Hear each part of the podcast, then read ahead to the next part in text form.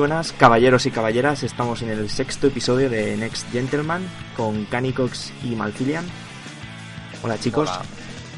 Buenas. Hola, hola, hola, ¿qué tal? Como siempre sus canales están en la descripción y hoy lo subo yo. Pues nada, vamos a empezar como siempre con Nintendo para que no nos llamen otra cosa que Nintendo. Mario dice. Es increíble porque probablemente, no sé, yo he jugado poco a Nintendo y no para de hablar de ella. ¿Por dónde queréis que empecemos? ¿Por el salseo o...? Por... Pues aquí el que vota ha sido siempre Malfilian, así que. Venga, decide, Malfilian. O sea, yo creo que podemos empezar con el salseo, ¿no? Algo me dice. Podemos hablar de la crap, digo, de la app de... de Nintendo Switch, que ya, ya se veía venir. Se mascaba la tragedia desde, desde Japón, desde, Corea del Norte también. Básicamente, como la mayoría sabréis, esta aplicación tiene que usarse, no, no puede, no hay ningún chat de voz en la misma Switch, tiene que usar esta aplicación junto con un chirimbolo, un cacharro que con forma de calamar, ¿verdad? En el que conectas el móvil y los cascos y luego la aplicación no puedes ponerla en segundo plano ni puedes bloquear la pantalla. Nintendo siempre dándonos todo ventajas, ¿eh? Hombre. Es que me parece ofensivo, directamente. Es que O sea, me ofende. Es que además, os, os voy a hacer una, una. Vamos a hacer un pequeño experimento. Me voy a descargar la app de- en directo en el podcast y voy a ir toqueteando. Porque es que ni me la he bajado. Ah, que ya está disponible, ya disponible la app de Nintendo Claro, Switch, está claro. disponible en Europa ya. Sí, sí, como ya ha salido. era con la salida de Splatoon. Splatoon. Sí, sí. Y eso, yo tengo Splatoon, pero no tengo la app, que es que no sé ni cómo se llama. Pero que. A ver, espera, mm, estoy, espera, espera, espera, que estoy leyendo una cosa y dice, el online de la Nintendo Switch es por el momento gratuito, al igual que el uso de esta aplicación. A partir del 2018 será de pago. ¿La Sí. aplicación será de pago? No, será de pago el servicio, Claro. el servicio online. Que si te bajas Ah, la aplicación no, no lo tienes pagado, no puedes usarla. ¿No? Entiendo. Mm. Vale, Pero se supone que es, pero no es simplemente chat, sino que es un poco la aplicación social, ¿no? Eh, De Nintendo. Sí, no sé. Hicieron un experimento ya extraño con el Tomodachi, ese extraño, ¿no? ¿Cómo se llama? Mitomo, Mitomo. Eso, el Mitomo. Y, y como que han- es lo que tú dices, han intentado hacer una especie de red social con la excusa de una herramienta que debería estar metida en la consola. Es que me parece, no sé, es que, ya digo, me ofende. Es que es delegar de Nintendo una quiere manera. innovar, pero Ni- Nintendo quiere innovar, pero como que sus ideas, algunas son muy buenas, pero esta, no sé, es, es, es un poquito estúpida. No, no es por llamar estúpido a Nintendo, pero esta idea, no sé, la veo absurda. No, no, llama- hay que llamarlo con todas las letras. Es una inteligencia estúpida. no sé, no sé, es que me parece, me parece ridículo. O sea, además va completamente en contra de lo que es la Switch, porque ya no solo es el lío de cables, pero el hecho de que no puedes bloquear la pantalla significa que tienes que estar sentado en, en la mesa con la tele jugando a esto sin poder hacer otras cosas mientras.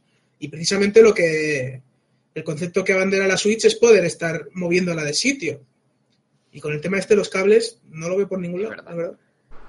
Es que es como la. Un poco como la- las gafas de realidad virtual, ¿no? Que tienes que montar ahí un, un cimborrio increíble de cables y tal. Pero esto que es algo súper normal, que ya está normalizado, que lo tienes en el móvil, que lo tienes en, en- cualquier chat, ¿no? De, consola, que es una opción más. Que aquí se tengan que montar semejante pifostio de, de que no puedes ni tener bloqueada la aplicación ni en segundo plano. Tienes que comprar el adaptador, tienes que hacer no sé qué.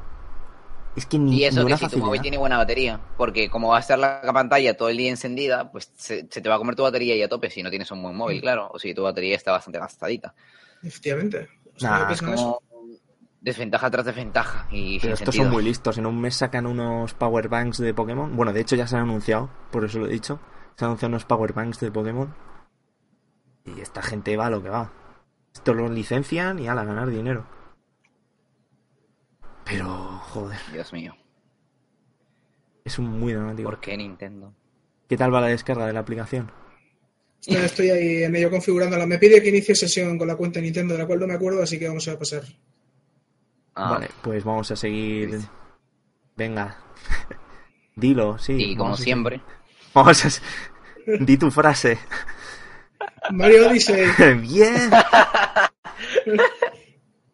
Pues sí, Super Mario Odyssey, según se dice y se cuenta, puede tener opciones online.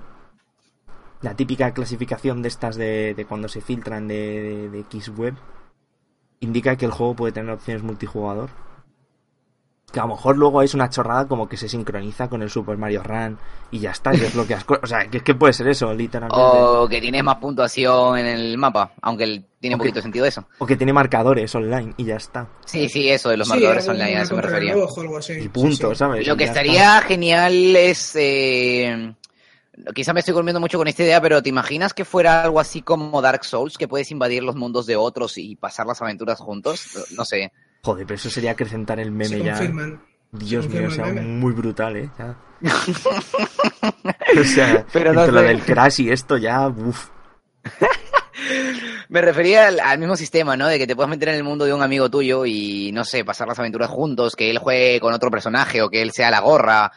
¿Te imaginas? No sé. Yo de esa manera lo veo, lo veo como algo que llamaría a mucha gente. Le hackeas la gorra en plan Watch Dogs. Hostia, que parece un- Y él está, él está disfrazado de, de uno de los personajes.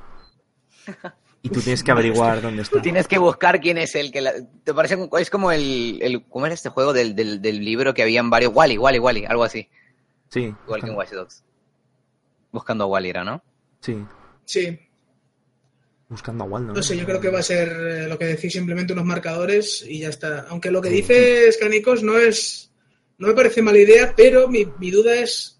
Porque, por ejemplo, en Dark Souls sí que hay una interacción eh, entre jugadores, en plan, bueno, pues hay que matarse, ¿no? Pero en Mario, ¿qué puede añadir que un jugador se te una a la partida? O sea, por ejemplo, sin, Em, sin estar hablando Luigi, con él. tío. Habló de, ¿no te acuerdas? No sé, ustedes han jugado a Little Planet, eso es obvio, ¿no? Sí, sí, Sí. Vale, ahí había unas zonas de los mapas donde te ponía por dos y era porque tenías que ir con un compañero sí o sí para pasártelo. Sí. Yo lo veo como Ah, mira. algunas zonas del mapa que están bloqueadas que solo puedes acceder a ellas si juegas con un compañero. Yo lo veo de esa manera, que hayan puzzles que se puedan pasar solo de dos personas. Mm, Lo veo bien, o sea, lo veo como buena idea, pero. Es bonito, que pero Nintendo no creo. vaya por ahí. Yo tampoco lo creo. O sea, Nintendo, si se caracteriza por algo en los Marios, es por reforzar el autismo y por, Sí. eh, y por el ser asociales, ¿no? Que yo, de hecho, lo prefiero. En un Mario Bueno, es. Los New es Super. Mario, el de Wii, eran todo lo contrario. Exactamente. Sí, sí, pero me refiero al de, al de 3D. Aunque sí que es cierto que en el, en el Galaxy un segundo jugador podía llevar la estrella, ¿no? Sí, y aquí la, la gorra. Mm. Eso ya lo, lo, lo comentamos. Eh, lo que digo, ¿no? Y quizá eso lo están guardando, aún no lo han dicho tipo para cuando, cuando falte poco para el juego, saquen otro tráiler más, ¡pum! Te sacan el tema de que se puede jugar cooperativo y le explota la puta cabeza a todo el mundo. Uf, a mí explotaría, pero no me gustaría. No sé, es- eh, no, yo creo que no, al final no va a ser... O sea, no, no va a pasar, eso es clarísimo. No No, no, pasa igual sí, igual sí. Y fíjate, igual sí que hacen lo de que haya puzzles para varias personas, pero yo creo que se estaría encargando un poquito el concepto de Mario, porque eh, los que jugamos a Mario 3D y de- desde el, de la 64, normalmente tendemos a intentar completarlo al 100%. Y el hecho ya es como cu- cuando te meten trofeos online. Mm. El hecho de que te metan ya cosas a completar online, creo que fastidiaría un poco la experiencia del juego. Yo lo veo de otra manera. Y si te hacen dos categorías de trofeos, tipo, Mm. tú puedes conseguir el platino del juego si lo completas solo, pero hay algunos trofeos extra que no afectan a ese platino que puedes conseguir con amigos y que te den algún tipo de bonificación. Yo lo veo de esa manera. A mí me gustaría. Ah, bueno, fíjate, eso igual sí. Como que hiciesen una especie de modo separado, Ajá, exactamente, a eso me refiero. partidas separadas, sí, eso estaría bien. Eso sería interesante. Que a lo mejor meten un modo fantasma y ya está online. O sea, eh, que es Sí, sí, no, Nintendo. No, hay que emocionarse. Probable- es pro- probablemente las sea un modo fantasma, sí, es verdad, también es eso. Ahora Y- sacan una aplicación dentro del juego para poder hablar con esa gente. Y sería Mario coger la- el móvil y descargarse el Nintendo Switch Online. Lanzando el móvil, sobre- como la gorra. Defecar sobre el móvil, sí, sí. En fin. Pues nada, ¿estáis, estáis dándole al Pokémon. Pokémon Qué Go. bueno. Bueno, pues nada, Go cerramos la 2017, sección de. Nintendo. Pues, pues os habéis perdido a- a Lugia, que ha estado, o Lugia, como lo queréis llamar, que ha estado disponible durante estos dos últimos días, durante un A evento. todo el mundo. Sí. Y también se podían conseguir algunos de los pájaros legendarios. Claro que hay gente que juega aún al Pokémon Go, pero yo lo, he visto, yo lo veo, mi opinión es así, desde hace un tiempo, de que fue un gran juego que fue desaprovechado. Los desarrolladores tardaron demasiado en darle las actualizaciones y darle la atención necesaria. Y las funciones que habían prometido con esos trailers no fue lo que la gente tuvo y la gente se cansó. 100% Es- es mi de acuerdo. Es, es- es exactamente lo que opino en todo. Tanto en lo que tardaron en hacer las actualizaciones como el hype que crearon con el tráiler. Yo, yo creo que todo el mundo sabíamos que no iba a ser así, en plan realidad aumentada. De, Hombre, sí, o pero sea, sí que había, pero vamos. Nos pensamos que iba Pero, a ser. Yu-Gi-Oh! y no era Yu-Gi-Oh! yo me esperaba que la gente, o sea, en el trailer te mostraban que todos se iban a, met- a pelear contra Mewtwo súper épico y a mí me valía con que fuera como las batallas que me enseñaron al principio, que te metías al gimnasio y tenías que golpear la pantalla, me valía con que fuera así, pero entre varias personas. Porque tú te ibas con tus amigos, eh, los Pokémon, no sé qué, y era como que, oh, mira, un gimnasio. Le dabas a la pantalla. hecho. Con las Claro, eso lo han hecho, pero ahora, ahora cuando han perdido más del... ¿Cuánto público ha perdido Pokémon GO? No, El ni idea. 90%, ¿no? No 95%. sé. No Ahora sé. creo que son en torno, creo que son No menos de tengo 5 esas millones ahora, ¿eh? Pero sí, digamos que la mitad seguro. La mitad seguro. La mitad de los que estamos jugando en verano ya no estamos jugando. Eso Por seguro. Y, a- y algunos, algunos han vuelto, pero no toda la gente. En Yo, por ejemplo, no me voy a volver a instalar el Pokémon GO solo porque he metido esto. Si me lo hubieran dado desde un principio, quizás hasta ahorita lo seguiría jugando, no lo sé. Yo esto es como el mitomo, tío. Si encontrase a 5 o 6 personas, amigos o lo que sea, que jugasen, probablemente me lo descargaría y volvería a jugar.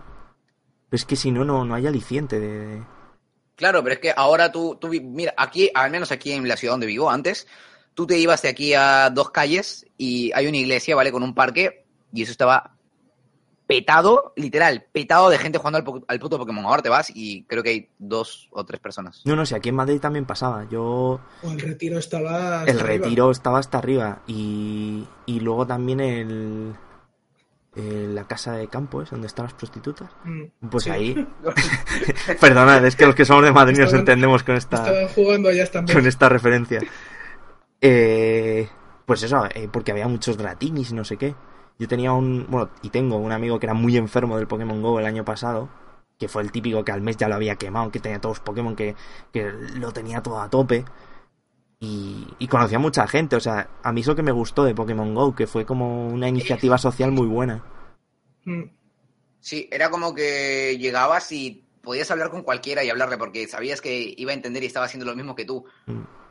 Luego si estabas sí, en, Norteamérica, pues a lo mejor te apuñalaban, ¿no? Que había noticias de esas, ¿os acordáis? De gente que Sí, se sí. caía por un río buscando un no sé qué, o una estampida por un por un Vaporeon que luego se hizo un Pokémon súper típico. Uf, muy hardcore. Así que nada, Pokémon Go que descanses en paz. Junta música. Y ya ha salido el, pepperoni. el, el nuevo Profesor Layton para que quien le interese. Probablemente lo traiga la semana que viene. Ah, no el del que hablamos la otra vez, ¿no? Sí, que ha salido para móvil. Habrá que esperar un a otoño, creo, para, para jugarlo en 3DS. Yo lo jugaré en móvil porque soy un comido. Y tengo que jugar ya. Y, y despotricar. Y decir que esto antes era mejor, en mis tiempos. Y dentro de poco también... ah, Bueno, voy a hablar mejor. Seguimos hablando de Nintendo. Dentro de nada sale el Xenoverse 2 para la versión de Switch. Uf, Y han dicho que depende de cómo venda este, que se verá si sale el Fighter Z en Switch. ¿What? ¿El Fighter Z? ¿Ese, ¿El Fighter Z es el 2D? ¿Ese que se ve genial? Sí, Sí. exacto. Tío, ¿por qué? ¿Por qué? ¿Por qué? ¿Por, por- por o qué? sea, depende del, depende del Xenoverse, depende del Fighter Z. Exacto, sí. A mí me parece una, una- A mí no me parece tan... Me parece algo lógico. Quiero decir, el Xenoverse 2 también va a traer misiones del 1, o sea, va a ser un poco el compendio de todo. A O ver, sea, pero va es a que ser el como el fin definitivo. A mí el Xenoverse no me pareció un mal juego por el tema de que te la- las mecánicas que tenía el juego son muy buenas, pero el sistema de combate era más aburrido. Eh, eh, Es regulero, o sea, te lo digo yo que digo que es regulero y sa- le, ha echa- le habrá echado 60 horas a cada uno. Y se lo compró y como un idiota. Pero es un juego que me moló un montón. No sé, yo el sistema de combate er- era, para mí era muy simple. O sea, era lo típico de con este pegas y luego si le das a este botón haces un especial y ya está. Mm. Sí, sí, Comparar sí. eso con el, con Sí, el sí, Tenkaichi. sí. Yo no entiendo por qué no han sacado un juego de Dragon Ball como el, como el Tenkaichi 3. Ni nadie, nadie se lo explica. Aunque fuera un remaster, tío. Me sacas un remaster para Switch. Sí, Digital, aunque sea solo digital. y eso Vamos. que a, a mí Dragon Ball no me gusta como, como serie, pero los, sus juegos, el Tenkaichi 3 a mí me voló la puta cabeza. Me, me encantaba ese puto juego. Yo los tengo casi todos. Entonces- Me falta justo ese. Mm. Pero todos los que Entonces no sé salieron de. Budokai a Budokai Tenkaichi era un vicio, tío. Yo, yo era un enfermo de ese juego. Un maldito enfermo. Pues dentro de nada sale ya la. Ah, bueno, di, perdona. No, no, que, que lo de lo que me me parece un poco ridículo de esto es intentar vender una novedad que todo el mundo está esperando con mucho hype a raíz de un juego que ya ha salido hace un montón de tiempo y que muchos de los usuarios potenciales que se han comprado una Switch y que se pueden haber comprado el Xenoverse ya tienen el Xenoverse, ¿sabes? Entonces me parece un- una especie de excusa de la compañía para no jugársela, que lo entiendo perfectamente, pero no veo ningún sentido en relacionar el Xenoverse 2 con este nuevo Dragon Ball, por ejemplo. No tiene nada que ver, la verdad. O sea, A ver, es, de- es una excusa al final. Quiero decir, eh, si vende bien el Xenoverse 2, sí, lo van a sacar seguro. Pero que ellos parten de que no lo van a sacar ni de coña. Pero si de Ya. repente el Xenoverse 2 vende un huevo o vende bien, que no va a pasar. no lo sabemos. Hombre, están haciendo no un poco veo- como la versión de Wii del Tenkaichi 3. Que puedes hacer con los mandos la onda vital. O Kamehameha, perdón. Aquí ya habrá alguno de que me, me descuartizará. Y no sé, hay, hay detallitos, cositas. También puedes hacer otros ataques. No creo No que sea es que con este Xenoverse 2 estoy con canicos. A mí el combate me Sí, no, no, no. Estoy, estoy de acuerdo, ¿eh? O sea, yo soy objetivo. También- el juego es muy Yo soy bastante, bastante enfermo de Dragon Ball, tanto de la serie como de los juegos. Y de hecho, eh, igual que a ti te falta el Tenkaichi 3, a mí me falta el Budokai 2, es el único que no tengo. Y, y eso, compré el Xenoverse 1 con unas ganas enormes, porque además se veía espectacular, parecía que habían remodelado mucho eh, a raíz del Dragon Blast. Pero lo jugué y ya solo la cámara me pareció tan horrible que no jugué más. Jugué Mm. unas 10 horas y dije, hasta aquí. Sí, sí, sí. Entonces No, no, me parece un poco injusto. O sea, lo digo desde mi experiencia. Igual hay gente que lo disfruta mucho, ¿no? Como ha sido tu La- caso, pero La idea era muy buena, el tema de crear tu personaje y que te puedas meter en la historia y modificarla. La idea de putísima madre, pero la ejecución eh, fue lo que... Si hubiera metido un sistema de combate como el Budokai, con esa idea que tenían de crear tu propio personaje y, no sé, que el personaje pudieras meterle eh, ataques de diferentes personajes, hubiera, hubiera sido el mejor juego de Dragon Ball. Pero no sé por qué se han empeñado por hacer ahora los juegos de Dragon Ball así muy simples. Son demasiado simples.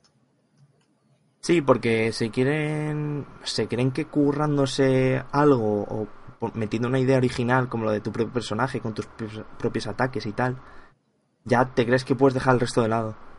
Y eso es muy típico para mi gusto de los juegos japoneses. No juego a muchos, pero los que he jugado me han parecido buenos, pues siempre han tenido esa. Pecan, pecan un poco a veces de, de descompensar. Joder. Triste, pero cierto. Es una pena, pero ¿qué se le va a hacer? ¿Y cómo podemos saltar? Aquí ya el salto es más difícil hoy. Claro. pues si hablamos de gente que no quiere Hablando. descompensar juegos, O de gente ¿Puedes que mete hostias, podemos hablar de Terry Crews. Yo iba, a- yo decir, yo iba a hablar de gente que tiene músculos, pero bueno. también, también. De gente que Ah, mete pues hostias como panes. Pues nada, básicamente, el- pues el fandom está diciendo, ¿qué ha pasado con Doomfist? ¿Por qué no lo dobla Terry Crews? Evidentemente Terry por... Yo creo que por el tema este de... Ah, no me sale el juego otra vez. Nunca me sale el nombre de este juego. Crackdown. Crackdown. Crackdown, 3. gracias. De Crackdown.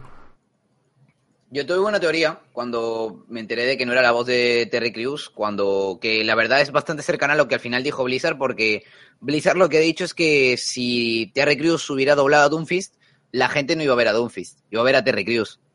Mm. Entonces, mi teoría fue un poquito diferente, fue que eh, para mí, personalmente, no veo a Doomfist como el tipo de personaje que han hecho en Overwatch, con esta historia un poquito más oscura con la voz de Terry Crews. Terry Crews es un tío bastante cómico. Y esa voz con el tipo de personaje, la estética y la personalidad y el carisma que le querían dar al personaje no iba a quedar. Y también lo que dice Blizzard, de que iban a ver a Terry Crews, iban a ver al actor, no iban a ver al personaje que ellos querían crear. Sí, pero a lo mejor desde un punto de vista más atrevido podría podría haber sido un cambio de registro para Terry Crews. Y había intentado hacer algo serio. Yo qué sé, se pueden hacer unas demos, unas frases. Claro, pero y a lo mejor hubiera dado un giro. Depende, no sé, si sabes dar un matiz diferente. Pero es que claro, si le da un matiz diferente dejaría de ser eh, Terry Crews. La gente lo que quería era que Doomfist fuera Terry Crews. Pero obviamente no, fandom. Blizzard no quería eso. Blizzard no quería eso. Y nada. Y no hay rumores de que... Sí. Dime, dime. No, iba a decir que, en- que hablando del Crackdown 3, que ya va a salir, o se ha confirmado que, que este hombre va a ser un personaje jugable, Terry Crews. Básicamente. Vamos bastante. ¿Qué, qué vas a decir, Murphy? ¿Qué dices, No, Murphy? que si, que si no había rumores o había leído yo por algún sitio que en, en realidad Doomfist a quien iba a doblar era el siguiente personaje, que era como una especie, era como Winston, era otro gorila inteligente. Mm. Y que por lo visto, es que me, me recuerda por lo que acabas de decir, Canicos, de que, de que este nuevo personaje sí que iba a ser bastante más, más cómico, supuestamente. Mm, Entonces, quién sabe, porque también me parece un poco extraño, porque Terry Crews vendió en su Twitter y en su momento como que ya había hecho el contrato con Blizzard y no como que solamente estaban de pruebas, ¿no? Coño, pero es que No, tiene eso- fotos allí. Es que me está haciendo un Kojima. claro, claro, ¿sabes? por eso me parece un poco extraño. No, no. Yo lo que supe, o sea, vi un vídeo por ahí que decía de que Terry Crews había visitado las oficinas de Blizzard, pero no vi en ningún momento ningún contrato.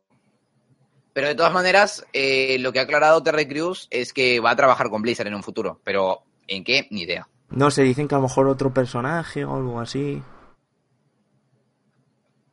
Mola, es ver. un tío súper escuchimizado, súper delgado. Un mierda que fuera support o algo así. No sé. Podría estar cachondo. Y.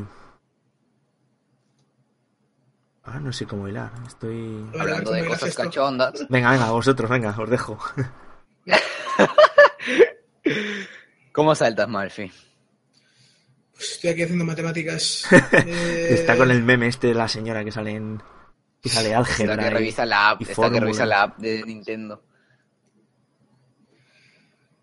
Pues Ah, si hablamos de que personajes que parecen gorilas, hemos sido una compañía que parece que está llena de monos tecleando cosas. Gente que va engorilada, podríamos decir. También, también. Y que a veces hace unas declaraciones que es un poco extrañas, cuanto menos. Ahí ya, ya, ya os lo dejo a vosotros. Pues estamos hablando de Ubilol, Bueno, pues, ¿verdad? Sí. Ubilol. Cuando se habla de gente en una empresa que se parecen a monos cuando trabajan, pues es Ubilol. Y pues bueno, simplemente que han dicho de que se sienten no felices, sino que les parece bien de que Red Dead Redemption 2 se haya retrasado. ¿Qué coño? Están felices, están tirando confeti.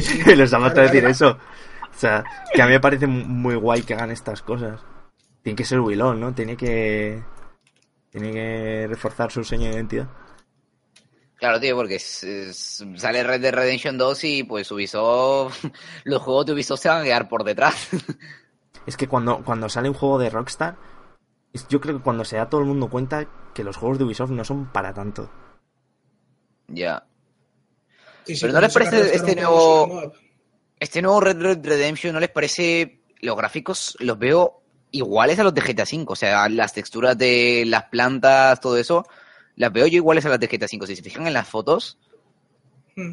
No sé, a mí, a mí el tráiler cuando lo vi tampoco me sorprendió muchísimo. Me sorprendió la iluminación, pero gráficamente tampoco me pareció. Pero bueno, es un vídeo de YouTube también. Habrá que verlo in-game. in game. Sí, además también hay Y- tiempo para que hagan un upgrade, ¿no? Que mm, Un downgrade. Aquí se dice eh, downgrade. Hay que Upgrade no hace nada, eh. No está de moda en eso. Rockstar. Pero en Rockstar no hacen downgrade, sí. En Rockstar te enseñan algo y si lo enseñan así es porque va a ser así. Mm. Yo confío muchísimo, pero en Rockstar. Pero muchísimo, ¿eh? Sí, brutalmente. sí, yo también. O sea, es que... A ver, va a ser un juego, podríamos decir, alegremente de 9 mínimo. Me Mm. puedo arriesgar a decirlo. Sí, sí.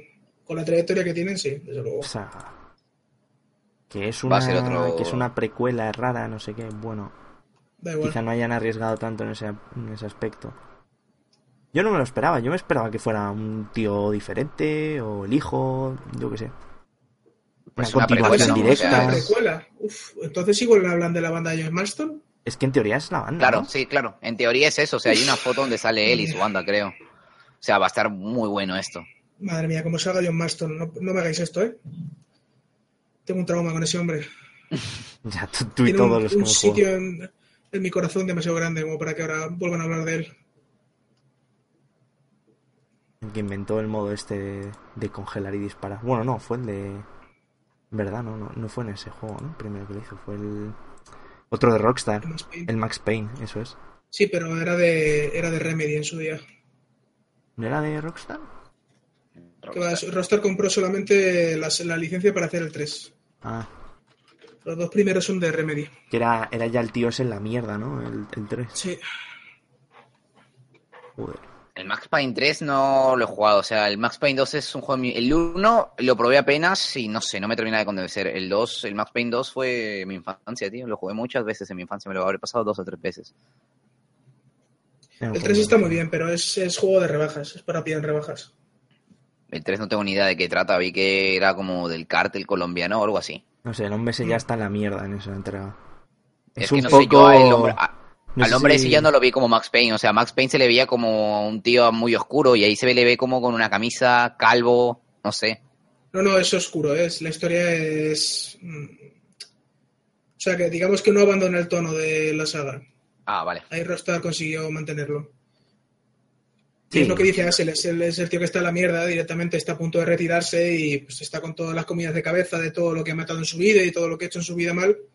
Y esto es como, digamos, la catarsis final del personaje. Sí, ¿no? Es como, es como el de The Rising of the Record. ¿Jugasteis esa versión?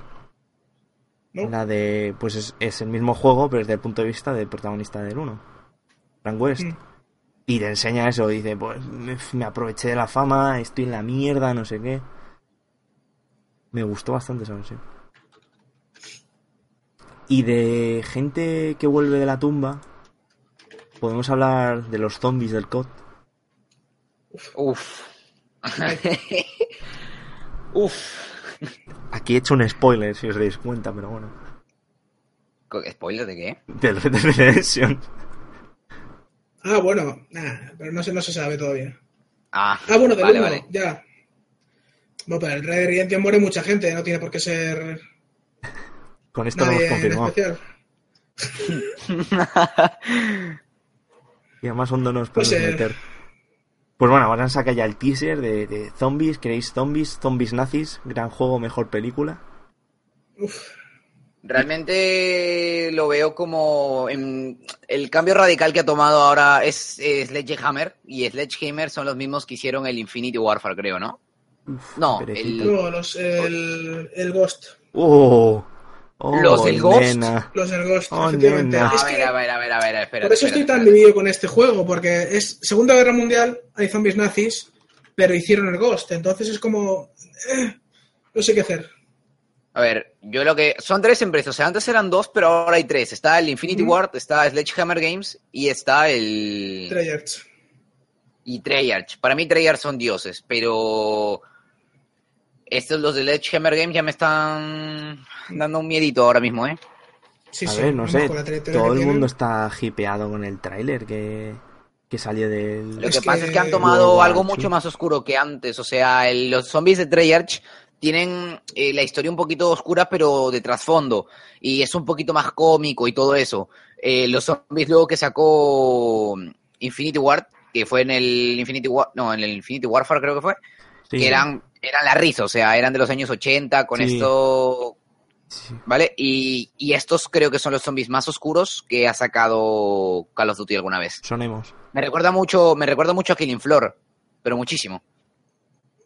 Fíjate, yo lo veo como que se están intentando parecer mucho al Call of Duty 5.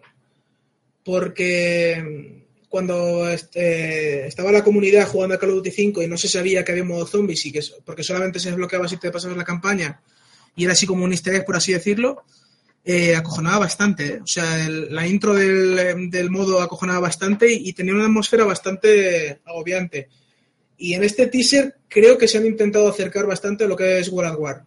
Que por mí, oye, chapó, porque es mi, mi segundo Call of Duty favorito, o sea que Pues ojalá, ojalá, yo la verdad quisiera que tomen el, el- la estética más oscura y más dark, porque la verdad estoy un poquito cansado del tipo de los zombies más cómicos, de que sean todo coña. Quiero algo, unos Call of Duty zombies que sean de verdad, oscuros, que tengan una historia de trasfondo y quizá que tenga que ver con la campaña, es- estaría genial, estaría genial. Habrá que ver, yo le tengo muchas ganas, eso es- desde luego. Yo no. Bueno, yo es que no soy muy fan del Duty. Yo, yo tengo un- eh, una enfermedad, es un parásito que tengo en la cabeza. No, no, sí, o sea, conozco a mucha gente que es súper fan. Y no sé si. Yo no soy gran fan, pero cuando tienen zombies a mí me vuelve loco. Pues hablando de zombies y, y juegos que se repiten, podemos hablar de Days Gone. Es que me ha hecho mucha grasa, la, la, la- gra- grasa, ¿sabes? Mucha gracia la aclaración de los desarrolladores. Que bueno, por los que la noticia es que los desarrolladores dicen que cada misión del Days Gone será única, lo cual lo veo imposible. O sea, Sí, se están marcando un David parece- Cage, no. Pero es que a mí ya solo el, el titular me parece gracioso porque es, afirman que cada misión será única. O sea, que, que es lo contrario, hacer la misma misión en bucle todo el rato. No, yo supongo que habrá muchísimas maneras de, de abordar una No, que- misión. claro, eso es, lo, eso es lo obvio, pero que no sé, que me parecía el titular bastante gracioso. Pero que, que- que. tendrían que haberlo, haberlo puesto de otra manera. O sea, si vas a hacer una misma misión de diferentes maneras, pues no tienes que decir que cada misión será única, porque el juego yo en los trailers que he visto es ver a los zombies y correr, matar, ver a los zombies y correr, matar. Y tiene alguna que otra mecánica diferente, pero al fin y al cabo sigue siendo lo mismo, ¿no? Es que son una. Dijeron que era una mente colmena, o sea que van todos en rebaño. Mm. Claro. Entonces. A mí eso es lo único que me llama del Days Gone. El resto me da bastante igual, la verdad. No sé, a mí me hubiera gustado algo más dinámico. En plan que hubiera unos que, que fueran mente colmena, a lo mejor unos más débiles, que fueran en manada y, y otros más fuertes que, que corrieran más y fueran por su cuenta. Y tuvieran un mínimo de apoderarán como Guerra inteligencia. Mundial Z. Sí. No sé, algo así. Ya que vas a ser un poco genérico, pues intenta desmarcarte de algún modo. Sí, porque no, yo el Days Gone lo veo como algo que se va a estampar bastante fuerte. Sony lo está viendo como un gran juego, pero yo creo que se va a estampar, ¿eh? No sé. Yo, no sé sí, qué decirte, ¿eh? yo si sacaran demo, tío, a lo mejor cambiaba de idea. Lo probaba y digo, "Ah, Es pues que no mi está tan mal". expectativa de los juegos de zombies está muy alta con el Dying Light. Buah, es que. buah, insuperable. 10 de 10. Sí, sí, no, no es un 10, pero es. En cuanto a zombies se medio. refiere, yo creo que es lo me- en cuanto a zombies se refiere, yo creo, yo creo que es lo mejor que hay, ¿eh? Sí. Yo no, no, no he jugado. Exceptuando la parte donde el tío se suelta de... Y muere, como en Red. Joder.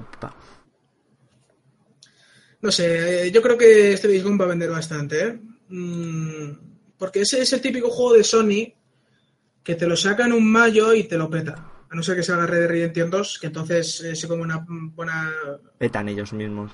Implotan. Pero es lo que os comentaba antes de empezar el podcast y me voy a arriesgar a que mucha gente me acuchille, pero voy a decir ya. Horizon me parece bastante genérico. Ya lo he dicho. Se Y... les oye encender las antorchas. No, no, en serio, es que... Y, y fíjate que lo he intentado, o sea, ¿no? Me he estado como mis va a- 20 mis 20 y pico horas y es que no, no soy capaz. O sea, y este Days Gone me huele tanto a Horizon, a la apuesta de eh, un juego en teoría adulto en mundo abierto con unos gráficos bastante similares. Eh, me da que es el típico juego que va a vender mucho, pero que a los que somos bastante fans de esto y tal, o sea, me da que va a ser el típico juego que va a vender mucho a los que buscan un FIFA y un Call of Duty.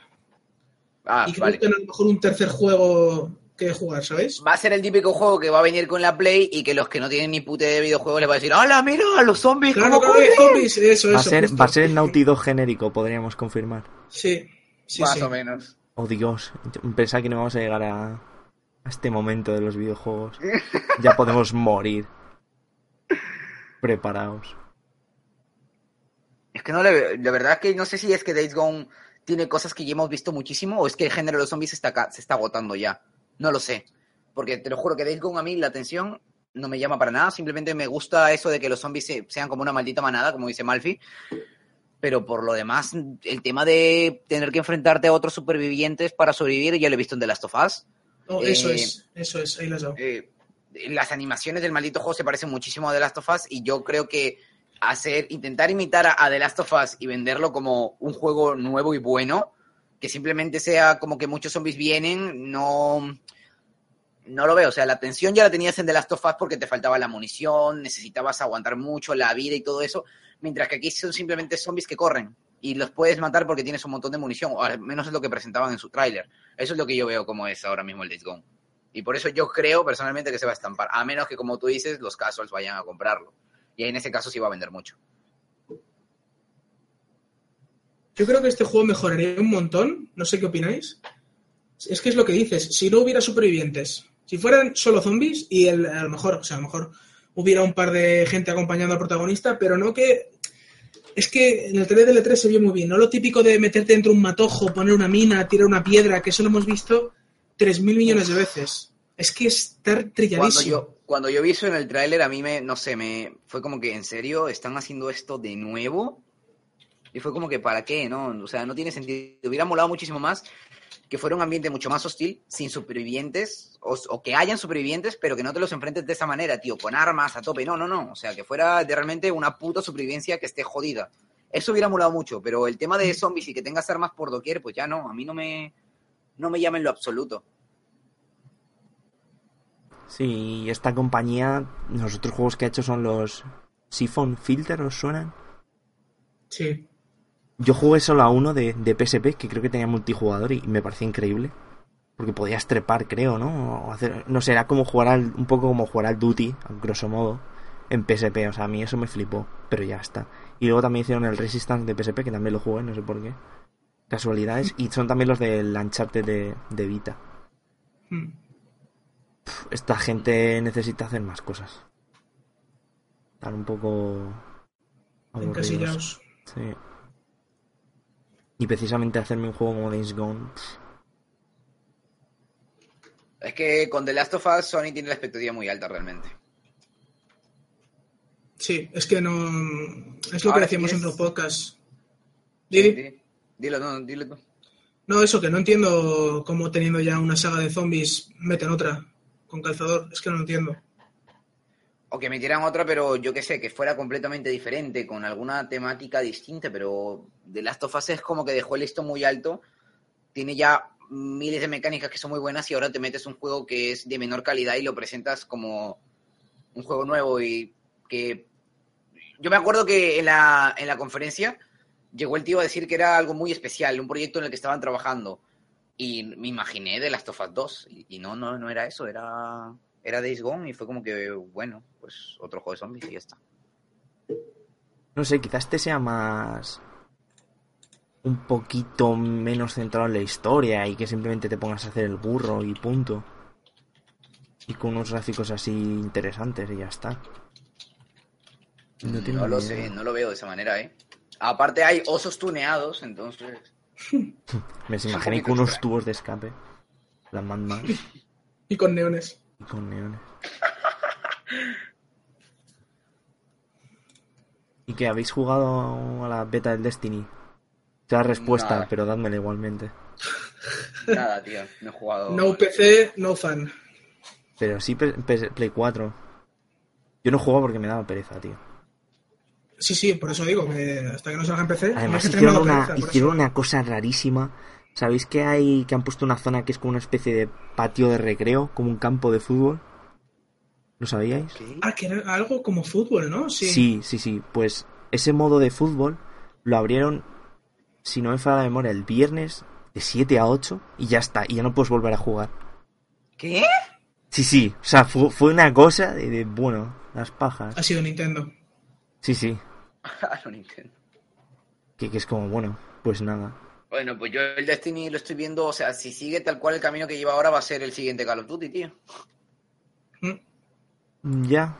Yo me lo voy a pillar. Porque el 2 De yo veo que va a ser exactamente lo mismo que el 1, o sea, más historia. Perfectamente podrían haber hecho un DLC del 1 porque los gráficos, los mismos. Eh, simplemente han ampliado el mapa, tío. Podrían haber simplemente metido una actualización de unos cuantos gigas en el 1 y ya está. Sí. No sé, yo tengo curiosidad por jugarlo en PC. No, no lo jugué, el 1.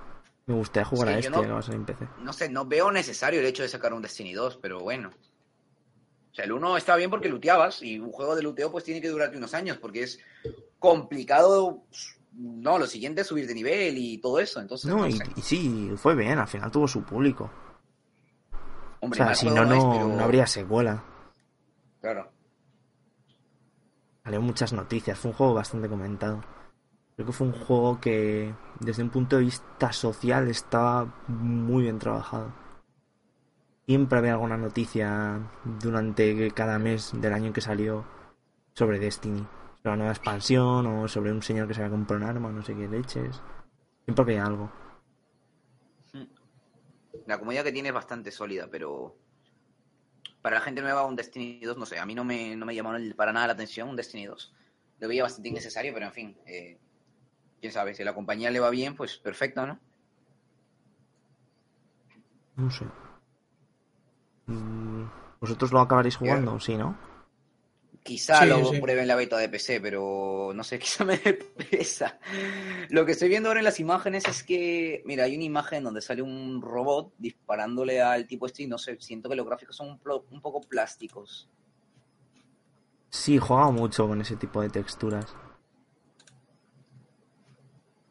A mí el uno es que me, me gustó bastante. Me parece mm, de los shooters que he jugado, y esto es decir mucho, porque he jugado a- a- quizá demasiados shooters, de los que mejor sensación de disparo tienen.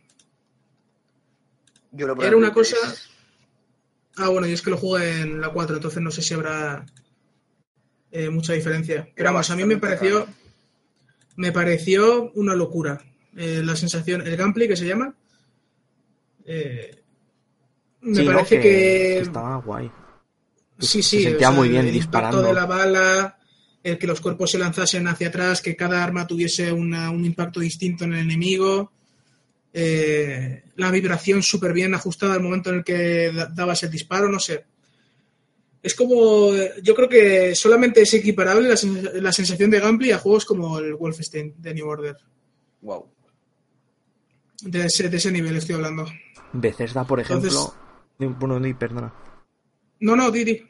No, que iba a decir que, por ejemplo, Bethesda en el desarrollo de Fallout les pidieron ayuda a estos al tema del gameplay.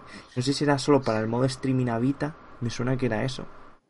Pero eso ya habla bastante bien de ellos, ¿no? Que, Mm. que es gente que ya domina bastante. Y joder, con una. con una nueva IP que logres eso a mí ya me parece meritorio.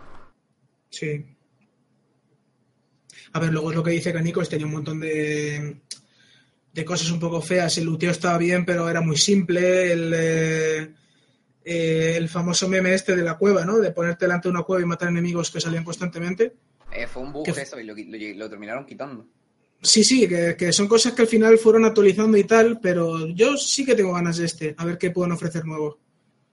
Porque además es Bungie, o sea, tienen una, una lista de halos bastante intensa detrás. Uf, y luego Halo. ¿Qué será de ese juego? ¿Lo llegaremos a ver? ¿Microsoft chapará? No creo. No sé, ¿eh? Es que yo- no sé, a mí la experiencia, la lógica me dicen que según van, que es como, venga, y otra cosa, y otra cosa, sin, sin apenas beneficio. Uf, no sé, ¿eh? Halo exclusivo de PlayStation. Está ya internet. No, pero seguro que sacan Halo, ¿sabes? Sacan Halo, Bungie, Hello, hello. Halo Que sacan- que le dispara. y es el Lo saca los que hacen Days Gone. y es el supervisor maestro. Y ya está. Pues nada.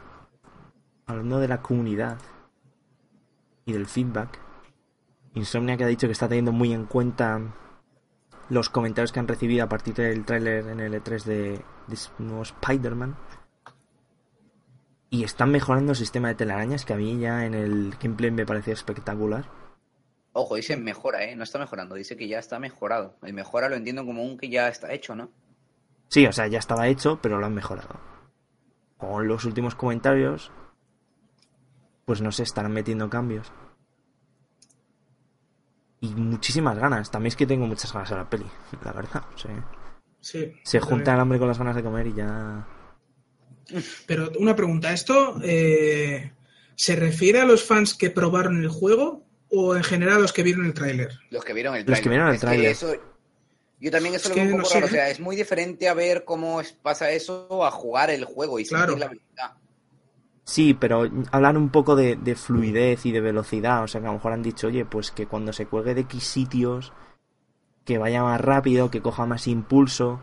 Por ejemplo, sí que es cierto cuando iba por las paredes y para mi gusto era, se ralentizaba un poco el gameplay. Era como que había una especie de, de pause, podríamos decir, cuando estás jugando. Y se perdía un poco esa sensación de velocidad. Hombre, es que cuando depende de, o sea, yo creo que deberían de hacer que el usuario de alguna manera con el control decida si quiere ir a una pared y pegarse y de reducir su velocidad o si no quiere hacer eso y ir a toda, a toda caña. Sí, claro, ¿no? Porque si no se te queda en algo cinemático, totalmente. Claro. Entonces el- sería terrible de que tú vayas columpiándote y de casualidad te choques con la pared y se te reduzca todo y pierdes toda la epicidad que está haciendo con Spider-Man ahí a tope. Mm. Que pasaba como en Uncharted, ¿no? E- Esa. Digamos, esa crítica que siempre tuvo, que estás en un momento súper épico y que tienes que saltar a una plataforma o donde sea y calculas mal, te metes la hostia y ya te has roto toda la magia del momento. Claro, sí, exacto, exacto. A eso me refería. Lo, lo- lo que tenía divertido eran los grititos que pegaban a Drake cuando se caía. De, "¡Ah!". En español era muy gracioso, no, no lo juego en inglés, pero era muy cachondo en castellano. Pues nada, hablamos de ofertitas. Humble Bundles. Pues este, este último Humble Bundle está dedicado a Telltale Games. Para quien no sepa quién es esta compa- compañía, se dedica básicamente a desarrollar aventuras gráficas. Hijo puta. Y, y nada, tenemos los Saman Max, una franquicia muy mítica, los Puzzle Agent. Héctor, que Héctor no sé si lo llegué a jugar. El juego este de... Que sí que hará hoy. Bueno, y The Walking Dead, la primera temporada que fue muy aclamada. Tales from Borderlands, que no lo he jugado. Game of Thrones, que lo tengo del Plus. Y bueno, hay alguno de Walking Dead, el Batman. Y el Minecraft. Minecraft.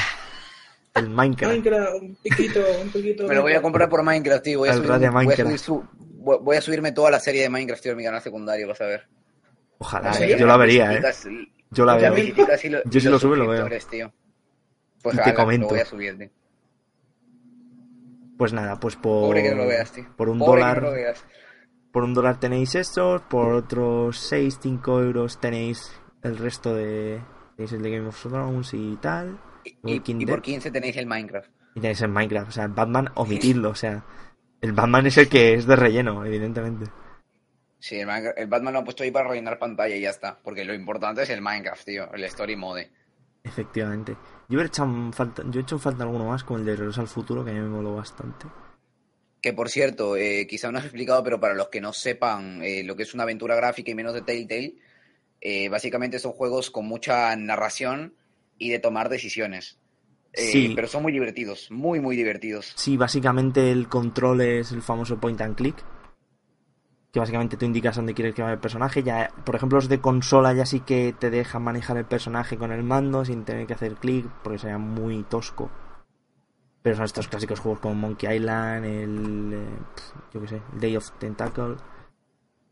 Pero obviamente están adaptados a los tiempos modernos. No, no es un point and click super clásico, tipo que le das y al segundo recién reacciona el personaje. Y no, es como que va siguiendo una historia y tú tienes que realizar acciones en la pantalla. Está muy bien implementado el sistema, muy, pero muy bien. Bueno, ese sistema, digamos, de karma los, sí que es más reciente, es más de ahora. En los juegos antiguos no. Claro. El de tomar decisiones y todo eso. Yo quería haber jugado el Single Lead Park, que es de los del Monkey Island. Todavía no he jugado. Salió este año. Me han dicho es un juegazo. Pero eso ya es muy clásico. O sea, tiene un corte muy clásico, es en 8 bits. Ese diseño a caballo. Y tenemos más ofertitas, porque ya han empezado las ofertas para la gente de PlayStation. Han empezado las ofertas de. Pues eso, de verano. 60%, hasta un 60% de descuento. Yo estuve mirando el otro día y. Casi todos, casi todos los juegos. He echado en falta el de las sofás, el remaster. Que no sé por qué sigue costando 45 pavos de base. Ojo que Me yo parece el, increíble. Dime, dime. El de Play 3 me acuerdo que lo cogí en una oferta por di- 11 pavos, ¿eh? De Last of Us Sí, sí. para Play 3. 11 pavos, bastante baratito, ¿eh? Aquí el remaster, que, que, joder, que tiene ya más años que la tos. También está por ahí Bloodborne, el Mass Effect, Battlefield, el Ratchet and Clank. ¿Os acordáis que os dije hace unas semanas lo de la rebaja? Aquí Sí. no ha llegado a 10 Creo que el euros, 7. cabrones. Tekken 7. Que para lo que quieren sí que pasan el precio, pero aquí va a costar 15 euros. Ojo, No, ojo, el NAC también está de oferta ahí, el mejor juego del 2000, 2014 fue, 2013. No lo sé, prefiero no pensarlo. Creo que fue 2014, ¿no? Cuando salió. Claro, 2014, cuando salió la Play. Sí, juego de salida. Entonces ahí... También los ahí lo el Heavy Rain, el que le interese. Y DLCs, DLCs, DLCs, DLCs, juegos de VR que no le interesan a nadie. Y para cerrar con las noticias, traigo una random. Y es que BioWare promociona Anthem con un laberinto de maíz. Os paso ahora ¿Cómo? el link. Sí lo he visto, eh, sí lo he visto, sí lo he visto, sí lo he visto. Básicamente han hecho como lo de los ovnis. Han hecho un dibujo de, de BioWare, pero lo de arriba no, no sé lo que es. Será el logo, ¿no? no desconozco si tiene un dibujo el logo de BioWare. Pensaba que era BioWare a secas y ya está. Lo de arriba parece ser... No, no es el logo, tío, eso es... No, no sé qué forma es, es que no sé qué demonios es. No sé si es algo del Anthem, Yo probablemente, ¿no? no tengo ni idea. Algo de Anthem, tiene que ver con algún logo de Anthem o algo por el estilo. Seguramente. Pero eso está hecho en la vida real, ¿no? O sea, No está hecho en un Real Engine, hombre. Un Real Engine 4. Te sirve para un crash que te sirve para hacer un césped. ahí, ahí, lo- ahí tiene un vídeo y todo donde lo he mostrado. No, pero, pero en un Real Engine sí se podría hacer algo de esto, ¿eh? Y quedaría con bastante mejor iluminación que en la foto. Hombre, pero es que, o sea, el Unreal Engine se ve también que tiene mejor iluminación que la vida real, ¿sabes? Joder, no sé. Sí, eh, yo lo veo así. Yo, yo he visto, sí que he visto demos de estas de, de VR en exposiciones y tal, que estaban hechas en un Real Engine y sí que es cierto que es acojonante. No tienen físicas ni tienen nada, simplemente es iluminación y texturas, pero ostras, tío, impresiona bastante. Pues Más nada, con lo... si queréis ¿Viste vamos a- imagen? Más... Dime, dime. ¿Cuál? Esta imagen, me- la de la de BioWare, ¿no os parece que hubiera sido mucho más épico y mucho más interesante el que solamente hubieran hecho la marca en los estos de maíz sin poner el logo de BioWare y que corrieran un bulo? Sí, pero, Pero sí, es que la verdad es que poniendo sí. ya el logo de BioWare ya se le quita todas las gracias, como has destrozado un campo de maíz para hacer una foto y ya. O sea, Ojalá hubieran puesto una animación facial del, del Andrómeda. Un careto ahí. ¡Ah! la cara de la Horrible. eso hubiera sido épico, tío. Eso solo, eso solo lo haría Ubisoft. Lo tenemos claro. Ay. Ay, Dios mío, tío. Hubiera sido la hostia. Y me hubiera comprado los siguientes juegos, aunque fueran una castaña. Quizá dejarlo así sin el logo de BioWare, pero con alguna referencia, pues yo qué sé, hubiera sido mucho más épico y mucho más interesante y hubiera ocurrido mucho más la noticia, creo yo, ¿eh? Mm. Y que pusiera, lo siento por lo demás, Effect, ahí en grande. o solo fue el equipo. B. y ya está. Fue el equipo B. La culpa es del equipo B siempre. Pues no sé, también hay un vídeo de, de, de Making of, no lo he visto, ni quiero que lo vea. El vídeo de, del Anthem, que no creo que lo vea porque a lo mejor ponen los controles de Play 4 encima. Eh, eh. Y nada, Referencia. sí, dime, dime, perdón. No, no, no. Era una apunte nada más. Ah, pues nada, si queréis pasamos ya a lo que hemos jugado esta semana. Claro, con eso ya estaría la, la sección de las noticias, entonces pasemos ya a lo que hemos jugado en esta semana. Que aquí el señor Axel Guapo Nunca lo entenderán. a hablar sobre... Pues he estado jugando a... Bueno, primeramente he estado jugando a Until Dawn, que anda con el Plus y me he puesto a tope. Y me ha impresionado para bien este juego. Sea, entiendo que la gente... Creo que nos, no- a los que lo hemos jugado y nos ha gustado, creo que es por, David Cage, por lo que veníamos arrastrando, por comparación. Y creo que es un juego que lo, lo hace muy bien. La verdad. Lo estado jugando con cascos y de noche para meterme un poco en, en harina. Tampoco tiene tanto screamer ni es tan desagradable. Y de momento no se me ha muerto nadie, ¿eh? Ojo. Ojo. Bueno, bueno.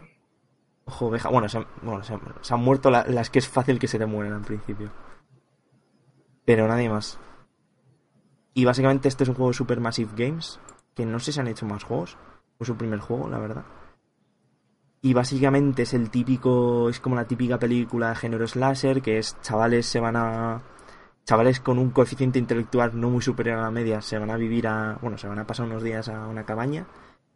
Y de casualidad hay un puto loco por ahí suelto. Y se basa mucho en la toma de decisiones, en, en los diálogos. Podríamos decir que es una aventura gráfica. Mm, Mm, sí, ¡Emily, sí, el ¿no? hacha! ¿Qué? yo, yo creo No. que sí. no sé, yo creo que sí. Pasa es que Opino- opino lo es muy actual, ¿no? O sea, eso de, como decía antes, ¿no? Que ya no es point and click, sino que mueves al personaje con los joysticks. Mm. Aventura gráfica de la hora. Exacto. Aprende David Cage. Este, juego podría llamarse Aprende David Cage. Y ya está. Eso y es no lo, que, necesitas lo, más. que, lo que comentábamos en podcasts anteriores, que Until Dawn es el Heavy Rain, el Heavy Rain bien hecho, o sea, por el tema de que las decisiones sí que afectan realmente a lo que va ocurriendo, Sí. No como el Heavy Rain, que al final es como, bueno, pues voy a un pasillo y al final el suelo cambia de color y ya. Es una metáfora, ¿eh? No es que pase eso realmente, pero ya me entendéis. Y luego el juego te invita bastante a investigar y Mm. tienes como varios apartados, ¿no? De, de tipos de pistas, podríamos decir, que tienes que recoger. Sobre lo que sucedió, sobre la familia del chico. Porque básicamente es eso, te invita el, el chico que era hermano de las dos chicas que tuvieron un accidente. Y puedes ir investigando por la casa y vas haciendo cosas como enciende el generador, haz no sé qué. Mm, O sea, es que es muy género slasher. Si habéis visto alguna de esas pelis en plan Viernes 13 o yo que sé, o sé lo que hicisteis el Claro, último sí, verano. sí, sí, tiene mucho, tiene mucho aire de eso. Bebe muchísimo. eso. Bebe Sí, muchísimo Y, y es eso, son personajes muy... Clásicos. Sí, como de, de roles, que cada uno tiene un rol, o sea, no, no tienen... Claro, el que, muere primero, la puta. Sí, el- sí, sí. el- Literalmente hay una que la china es una puta de cojones. sí, sí. O sea, o- o sea más que no sé por puta es una hija de puta. Capo, tío. Qué tía, qué tía más cerda. Y eso que la estoy salvando. No debería. Y está guay, está guay por eso, porque yo, por ejemplo, soy muy comido para esas cosas. Y tienes unos tótems que hay diferentes tipos. Que es uno es peligro, otro es aviso, otro es suerte. Y el otro es pérdida, creo que era. No sé en qué se diferencia el de muerte de pérdida, la verdad. Pero básicamente son tótems que te van diciendo, ten cuidado con esto, ten cuidado con lo otro, pero no te dice lo que tienes que hacer, menos en el de aviso, que ahí sí que ves como, en todos ves como un vídeo de lo que puede pasar, y en ese ves un vídeo de, de que en X momento tienes que tomar X decisión para que ocurra eso, y así pues a lo mejor no muera alguien o suceda otra cosa y, y el juego lleve otra vertiente. Entonces al final el juego sí que se puede bifurcar bastante. Y entre cada capítulo hay una escena en la que estás con un, con un psicólogo que rompe completamente con la cuarta pared. En realidad está hablando con el jugador porque de hecho te va diciendo, ¿no? Te va diciendo, ¿cómo vas jugando? ¿Cómo no sé qué? Y te va haciendo preguntas y tú vas contestando. Y luego vas viendo cómo ese psicólogo es algo más, una cuestión más mental tuya porque va cambiando el sitio donde está. Un poco raro. Y nada, me, me, me está gustando bastante, la verdad. Viniendo lo de David Cage, aprende David Cage. Creo que es un creo que es un buen juego y tengo ganas de ver qué van a hacer después. Si van a cambiar de género completamente, si nos van a hacer un juego sobre la identidad del cyborg. Ah, no, que eso ya se está haciendo. Y, y nada, otra cosa a la que está empezando a jugar hoy es el Yakuza 0. Que es este juego de, de japoneses que hacen cosas de japoneses siendo mafiosos. He jugado muy poco, estas son las primeras impresiones. El juego nada más empezar te empieza con un... vaga redundancia. Comienza con una, con una intro que está hecha con el peor sentido narrativo posible. Probablemente. Es japonés, tío. Es, es- es japonés. esto O sea, tiene que son pasar. escenas random del juego. En plan, mirad qué épicos somos. Con una canción de. Pues eso, tan, tan, tan, tan, tan, que, que no pega. Y. Y lo vas viendo porque se va tomando. Se, se toma a sí mismo en serio. O sea, es muy japonés. O sea, es muy hacer una gran gilipollada y tomársela muy en serio. Y es lo que mola de, de Yakuza. Y luego ya empieza el juego en sí, que, joder, de momento llevo más cinemáticas que en un juego de David Cage. Y, por ejemplo, nada más empezar al principio pone la misma música, pero con una escena de... La típica escena de situación que te sitúan en el lugar en el que estás, estás en un barrio de Japón, no sé dónde, no, no lo he mirado, dónde está ambientado. Y... Y vuelve a sonar la música esa machacona que parece del Budokai Tenkaichi. O sea, ese tipo de música, ¿vale? De, de combate, de rock genérico. En una escena súper tranquila. Es como, no me pongas esto, tío, que no pega ni con cola. Es que queda fatal, queda fatal. Pero es un. Pero de momento me está molando mucho el juego, ¿vale? Y. Por ejemplo, hay otra cosa que me hace gracia es que las caras, las expresiones están súper bien hechas. Pero solo las de los japoneses. Solo las de los tíos. Hay un momento en el que te vienen un par de tías que tienen una cara pan genérica. Que han cogido un círculo en el, en el blender. Y han dicho, venga, aquí les metemos dos uñitas y estos son los ojos. Y por ejemplo, hay un momento en el que te viene un Giri. Y el Giri, la cara parece que la tiene hecha con el motor Source, el, del, el de Valve. O sea, parece que este. O sea, pasas de jugar a un juego de, de última generación a, al Parece- Garry's Mod. Parece el Sí. público de los juegos de fútbol. ¿Se confirma Half-Life 3? Y, y otra cosa que me ha hecho gracia, que contrasta con lo de las caras, es que las texturas son de la. Voy a decir de la Play 3 por ser generoso. Pero son terribles. O sea, el juego visualmente luce como un juego antiguo en emulador a 1080. Pero sí que lo contrapone un poco con la iluminación, porque empiezas con el barrio de noche. Si alguno habéis visto animes de estos que son un poco más costumbristas, por ejemplo, yo que sé, Shin-Chan, cuando el padre se va de copas con los, con los compañeros de la oficina. Pues ese, no sé si os situáis, ese tipo de iluminaciones, ¿no? De, de bares, de mogollón de sitios con iluminación, eso está súper sí, sí. bien hecho. O sea, te sientes como en, un, como en un anime. Y luego es un poco mundo abierto, todavía no es desbloqueado mucho. Y hay como sucesos de estos random, ¿no? Por ejemplo, me encontraba lo típico que hay un par de chavales dándole una paliza a otro porque quieren su cartera y te metes y ahí empieza ya el modo berserk que es súper random y no es muy completo el sistema de lucha. Es muy de cuadrado, triángulo y ya está. Luego tiene algún que otro agarre y luego ya sí que he visto que hay una especie de árbol de habilidades. Pero luego cogen y te llevan a un karaoke. Dices, bueno, si esto ya no se podía desmadrar más lo tengo grabado, no a ver si lo subo por algún sitio. Y te pones a, a cantar y es el típico juego, minijuego de, de darle al botón en cada momento, a cada botón y Sí, pim, sí. pim, pim, pim. Y de repente hay un momento en el que el tío está como dentro del videoclip y está ahí gozando lo mazo. Además el cabrón canta bien, he de decir. Y vas viendo... Y, y es muy japonés. Y creo que eso es lo que puede hacerle un gran juego. Todavía me falta muchísimo por jugar. No he desbloqueado ni un arma. Pero de momento es muy japonés, que es lo que me esperaba, y pinta guay. Y ahora está por 30 euros. Eso sí, la parte más mala es que, claro, como lo distribuye Sega, pues solo está en inglés. O sea, eh, los subtítulos están en inglés, no están ni siquiera en español. Las voces están en japonés y eso mola. Pero eso es como lo de Persona, que ya ni se molestan. Y nada, poco más. ¿Y vosotros, chicos?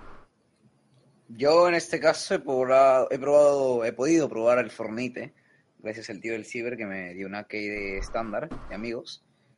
Y pues salía ahí lo de acceso anticipado, pero yo creo que el juego está completo por la cantidad inmensa de contenido, lo bien hecho que está, lo bien diseñado y pensado que está el tema de las misiones, porque lo he jugado y de verdad es un juego para echarle muchas horas, sobre todo si lo juegas con amigos pero empieza muy cómico. El juego en sí tiene una estética muy cómica, todo es muy cómico, pero luego vas avanzando y el juego en realidad es muy serio en el tema del gameplay, en el tema de lo técnico, porque eh, tienes que farmear mucho, tienes que empezar a construir tu base y todo eso, y si no te lo tomas mínimo un poco en serio, se pone un poco bastante difícil el juego. Eh, en general, lo único que no me ha gustado es el precio de cómo lo venden, porque lo venden a un precio bastante caro. Hay una versión que cuesta 150 dólares que, bueno, hay versiones más baratas, eso sí, pero la más cara es la de 150 dólares, luego hay una de 40, otra de 60, otra de 80, pero yo creo que vale la pena eh, comprar el juego. Pero en fin, eh, creo que dentro de un año va a salir eh, gratis, o esto es lo que había dicho Malfi, ¿no? Ujú. Dentro de un Sí. año sale gratis. Pero si lo pueden pillar o si tienen algún amigo que se lo vaya a pillar y quieren jugarlo, de verdad está muy bueno. Lo que sí es que es bastante difícil de progresar. Tienes un sistema de progresión tuyo que va de tus niveles con, con un árbol de habilidades en general para toda tu cuenta y luego tienes niveles para los personajes, niveles para las armas. Estas armas se pueden, se van gastando y vas consiguiendo los esquemas de estas armas para volver a craftearlas, pero tienes que volverlas a saber subir de nivel. Luego hay un sistema para tu personaje que es como equiparle mejoras, pero no le equipas mejoras, sino le equipas supervivientes, lo cual es un poquito extraño. He subido un gameplay a mi canal, por si lo quieren ver, que estará en la descripción. Spam rico del rico. ¡Publi, publi! Eso. en sí el juego está muy bien, eh, muy bien diseñado, muy bien planteado todas las mecánicas. Y nada, eso es lo que he podido probar este fin de semana. ¿Y qué, qué diferencias hay de las versiones estas, de, de los precios? ¿Qué es lo que te dan? Mm, No me he fijado bien. La verdad es que no he podido verlo bien, pero tipo, hay eh, la versión de 40 euros, si no me equivoco, te da 8 euros. ¿Vale? Que no sé si al fin y al cabo estos héroes van a te cuestan dinero de verdad si, si tienes que comprarlo o si eh, Es moneda del juego. es moneda del juego. No lo sé, porque es más, ahora mismo lo miro mientras hablamos. Claro, pero aquí estará, estará el punto de que cuando salga gratis habrá que ver cuánto cuesta desbloquear el contenido. Claro. Porque igual es como estos juegos que tienes que jugar mil horas para desbloquear un personaje. Veas Street Es lo, Fighter. que, Sí, es lo que he visto en este juego, ¿eh? Mm. Mira, es que lo veo un poquito raro, ¿vale? Eh, 60 dólares está el Rare Starter Hero Pack, que te vienen 8 héroes. Rare Starter Hero Pack vas a encontrar, te van a dar un arma que se llama Breacher Schematic, una katana, una una trampa para el juego, que la, por cierto las trampas se gastan y si las usas no las puedes volver a usar, un francotirador, una escopeta. Te dan también una pistola exclusiva de los paquetes de fundador, 8 héroes, 33 piñatas, que por cierto las piñatas vienen a ser como cajas donde te viene todo. Y este 50 espacio de inventario, 10 eh, iconitos para tu emblema, 10 boosters de XP y ya está. Que tiene bastante contenido, pero no sé, es- son cajas para conseguir cosas dentro del juego. Nada de skins, es como cosas básicas del juego, ¿sabes? Mm. Sí, ¿no? Como un poco lo que pasa con el Paladins, ¿no? Con el paquete ese fundador. Claro, sí, pero. Pero más no caro, pero tiene bastante más sentido. Lo de Paladins tiene sentido porque son 20 dólares y te dan algunos cristales y te dan todos los malditos héroes que van a salir de- ahora en adelante, ¿sabes? Sí. Bueno, es que al final es, es, lo del, es el sino, ¿no? De los free to play. O sea, si tienes tiempo te puedes sacar todos los héroes del Paladins. Yo que soy un banco, Claro, es me exactamente. los saqué. Y luego, bueno, la edición de 150 dólares viene con eh, skins exclusivas para una de las clases, para los exploradores, para los ninjas, que por cierto hay cuatro clases, constructores, ninjas, exploradores y soldado.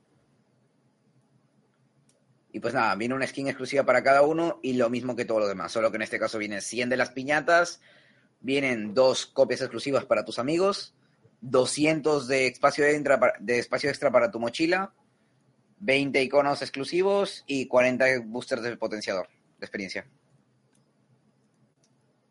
Chachi. ¿Y tú, Malfi? ¿Qué has jugado? ¿O no has jugado nada? Yo sí, yo estoy jugando a Splatoon 2. Qué puta envidia. Eh, sí, sí, es lo que- pero bueno, eh, ya iba tocando, porque la Switch estaba cogiendo polvo a base de bien, la cabrona. Eh, y nada, me lo he pillado esta misma mañana, así que voy a hablar eh, de lo poco que he jugado. Es, realmente solamente he jugado al modo campaña y solamente han sido un par de horas. Y lo primero que he notado es que el control es mejor que en el 1. Eh, en, en este juego tienes eh, dos opciones de control, igual que en el 1, que una de ellas es con el control de movimientos de los mandos, que no ahora cómo se llama, estereoscopio, alguna mierda así, bueno, da igual. ¿Giroscopio? Y eso, el giroscopio, gracias. Y eh, la otra opción es directamente con el joystick. El caso es que nada más empezar a jugar he dicho, bueno, venga, voy a forzarme a, jugar con el giroscopio porque supuestamente es como Nintendo tiene pensado que juegues Splatoon 2, ¿no? Pero me ha chocado muchísimo que el giroscopio solamente sirve para apuntar hacia arriba y hacia abajo. Si quieres apuntar a derecha e izquierda, tienes que hacerlo con el joystick obligatoriamente. Entonces, eh, me he hecho un lío de cojones. Soy muy sincero, me he hecho un lío de cojones y ya directamente cambiado al, al, control en, eh, manual. Porque si voy a tener que usar el joystick de todas formas, pues ya que estoy no me hago la picha un lío. Y el caso es que, bueno, a nivel gráfico está mejor, se nota bastante, la textura de la pintura ha mejorado bastante, eh, ya no tiene tantos dientes de sierra, tantos bordes de sierra, se ve bastante más nítido, han aumentado la resolución y eh, había mucha gente que estaba diciendo que la campaña era peor que la del 1. Yo es que creo que realmente con este juego la gente ha tenido unas expectativas enormes y se ha pensado que esto iba a ser eh, la panacea. Y sinceramente, yo creo que le han puesto el 2 detrás, para no llamarlo deluxe y que la gente se cabreara, porque ya estaban saliendo muchas versiones deluxe de juegos de Wii U. Y hablo solamente de lo que juega la campaña, ¿eh? el resto no sé cómo está. Pero es eso, es una campaña bastante similar a la primera. Eh, sí que es cierto que introduce mecánicas nuevas. Es una es un diseño de, historia parecido, o sea, muy similar a lo que hace Nintendo normalmente, que es eso, un, nivel, una idea en concreto. Y a partir de ahí te lo desarrolla y luego te, la, te va mezclando todas las mecánicas pero no es eh, muy innovador. La estructura de, mundos es muy parecida a la del 1. El hecho de ir probando armas y que la campaña sea una especie de tutorial para el online sigue siendo lo mismo. Eh, entonces, mi conclusión, así como primeras impresiones, serían que es una versión mejor que la del 1, que quizás en lugar de llamarse 2 debería llamarse Splatoon 1.5, pero que que está el aliciente este de poder llevarte la consola donde quieras y echarte unas partidas cuando pilles wifi, eh, que además son bastante cortas y bastante entretenidas. Sigue teniendo, arrastrando algunos errores que creo que cometió en la primera versión, que de esto se quejó mucha gente. Eh, no sé si conocéis el tema este de que solamente había dos mapas y que iban rotando y que no podías cambiar de equipamiento si no te salías de la cola de esperar partida, tenías que hacerlo fuera de la sesión lo cual me parece ridículo. Y es eso, es lo que hablamos antes con el chat de voz. Es eh, el hecho de que Nintendo intenta imponer, por ser tozudo, algunas cosas a los jugadores que no terminan de encajar. Y en este Splatoon 2 se notan, se notan todavía. Y por lo demás, eh, es que ya digo, comentaría algo más, pero ya he jugado poco y se parece bastante, bastante al 1, al menos en eso, en jugabilidad y en, el apartado artístico que es prácticamente el mismo. O sea, ni, ni se abre el mundo, ni, ni cambia los tipos de misiones, es bastante parecido.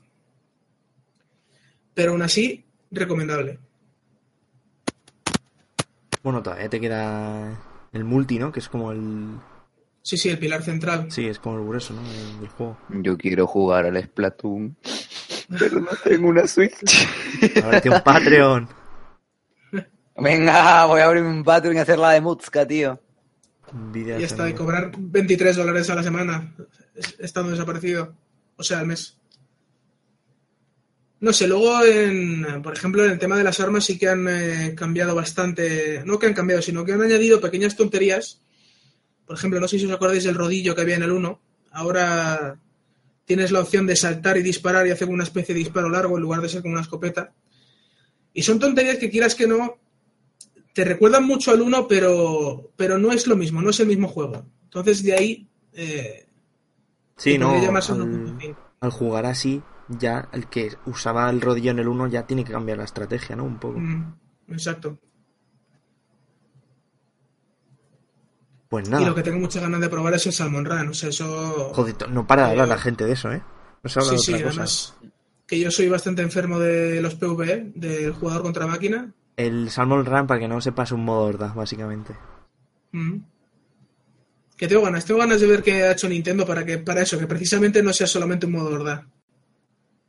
A ver, ya os contaré más la semana que viene. Qué ganas, tío. Ganitas, ganitas. Pues nada más, gente. Eh, esto es lo que ha dado de sí la semana. Y seguramente la siguiente haya más. Por lo menos de nuestra parte, de lo que estaremos jugando. Y nada, chicos, un placer, como siempre, cada semana. Un saludete. Chao. Hasta luego. Cold wind blows into the skin.